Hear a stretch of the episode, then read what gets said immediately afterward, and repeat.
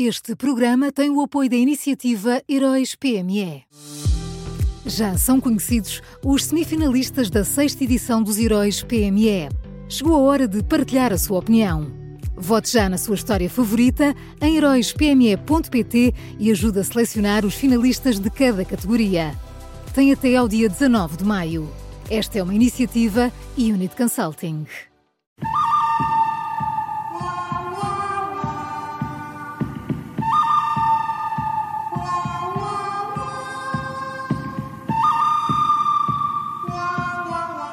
Início da semana, o Miguel Pinheiro está de regresso para mais uma edição do Bom, o Mau e o Vilão da Rádio Observador. Olá, Miguel, bom dia. Já tínhamos saudades tuas. Pois, acredito. uh, olha, eu também estava desesperado, não imaginas? Foi, era um aperto todos os dias no coração, não era? Era, como é. era sim, senhora. Bem. Eu mesmo sem precisar de acordar cedo, acordava cedo, só sentia a falta de alguma coisa. E só agora, só agora, só hoje é que eu percebi de que é que eu sentia falta. Hum, então e quem é o bom de hoje?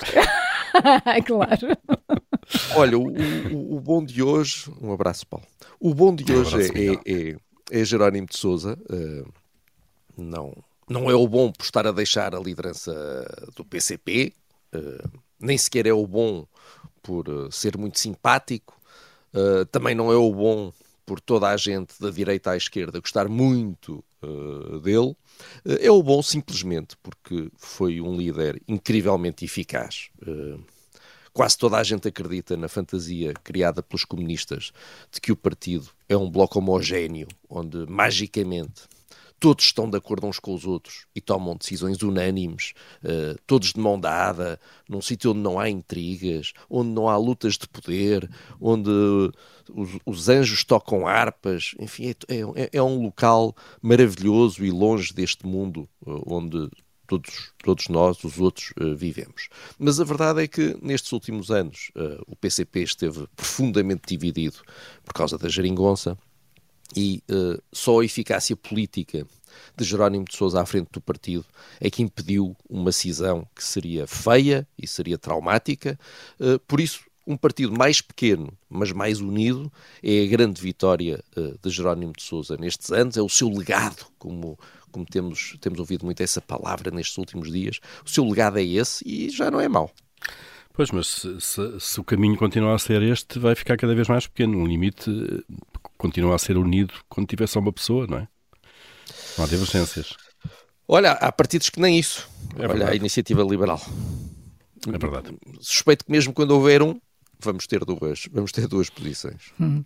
Então em que é Não, mas, uh, mas aqui o ponto é, desculpa, sim, sim. Uh, é, o, o, ponto aqui é que, é que uh, eu, eu, acho que as pessoas admiram Jerónimo de Sousa pelas razões erradas. Não é que ele não seja muito simpático, que é, não é que, mas realmente é, é, tem que haver ali uma frieza a mandar muito grande e, e, e, e os comunistas conseguem, conseguem que não se veja isso. Então o bom é Jerónimo de Sousa e quem é o mau? O mau é o, é, é o PCP. Uh, eh, é o PCP que mais uma vez mostrou que, ao contrário do que dizia Álvaro Cunhal, uh, não, é, não é um partido com paredes de vidro. Uh, os comunistas gostam de nos vender a história da carochinha de que no partido as decisões são tomadas de baixo para cima, uh, a história de que todos os militantes participam nas decisões importantes, uh, de que uh, o centralismo democrático é a forma mais pura de democracia, mas o processo de sucessão de Jerónimo de Sousa mostrou que isso é tudo uma ficção. ontem, na conferência de imprensa que o ainda líder do PCP deu, ficámos a saber que o nome do seu sucessor foi indicado diretamente por Jerónimo de Sousa não houve debate nenhum, não houve discussão nenhuma, não houve democracia nenhuma, eh, de tal forma que Jerónimo revelou que, eh, ao indicar o nome de Paulo Raimundo a um dos principais órgãos do partido, e vou citá-lo, naturalmente houve alguma surpresa no Comitê Central. Ora, eh, acho que aqui o raciocínio é básico. Se houve alguma surpresa no Comitê Central, é porque o Comitê Central nunca se tinha lembrado do nome de Paulo Raimundo, muito menos tinha falado sobre ele como uma hipótese uh, real para suceder a Jerónimo de Sousa. Uh, apesar disso, o Comitê Central precisou de pouco tempo para, também nas palavras de Jerónimo, aplaudir todo o processo uh, de sucessão durante 4 minutos e de pé, portanto foram 4 minutos, e se nós sabemos isto é porque alguém estava a contar, e no PCP é assim, Jerónimo de Sousa é o líder, e o líder quer, pode e manda. Uh, e os outros obedecem. Sem dúvida. A, a, surpresa do Comitê Central é fantástica, de facto. Isto é que são tu, as bases a funcionar. O Comitê, é, o Comitê Central visto... é surpreendido pelas bases. E tu já viste, exato, e precisamente, e já, e já viste o bem comportado que é Paulo Raimundo, que é o novo líder do PCP, vai mandar naquilo, foi escolhido pelas bases, tem uma legitimidade política própria e está em silêncio, caladinho. E ninguém acha isto estranho.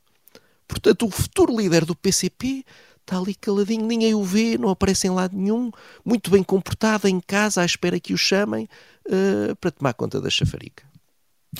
Miguel, só fica a faltar o bom, o mau já estão, fica a faltar o vilão. É, o vilão, o vilão é Miguel Alves, o secretário de Estado, que António Costa convidou para o governo, para ficar mesmo ali ao seu lado, como secretário uh, de Estado adjunto do Primeiro-Ministro. Uh, António Costa convidou uh, para o governo, mesmo sabendo que era arguído em dois processos relacionados com o tempo em que foi presidente da Câmara de Caminha. O que é isso, ser arguído? Depois das primeiras notícias, Miguel Alves esteve muito tempo em silêncio e depois, este fim de semana, resolveu finalmente falar uh, para nos contar a sua versão das coisas.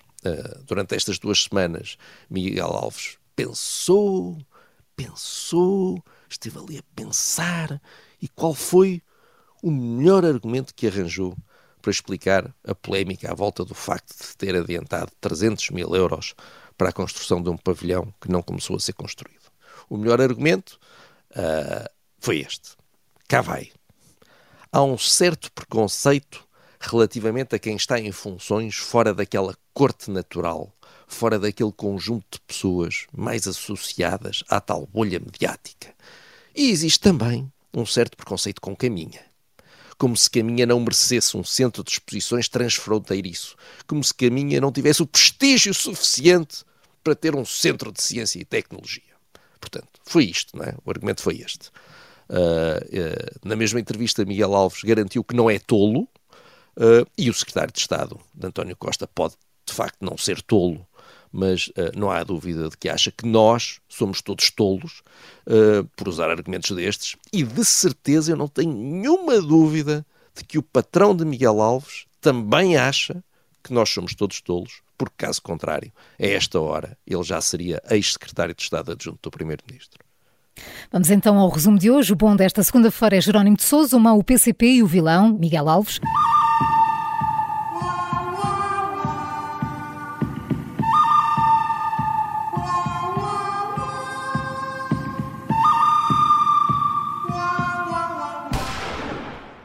Este programa tem o apoio da iniciativa Heróis PME.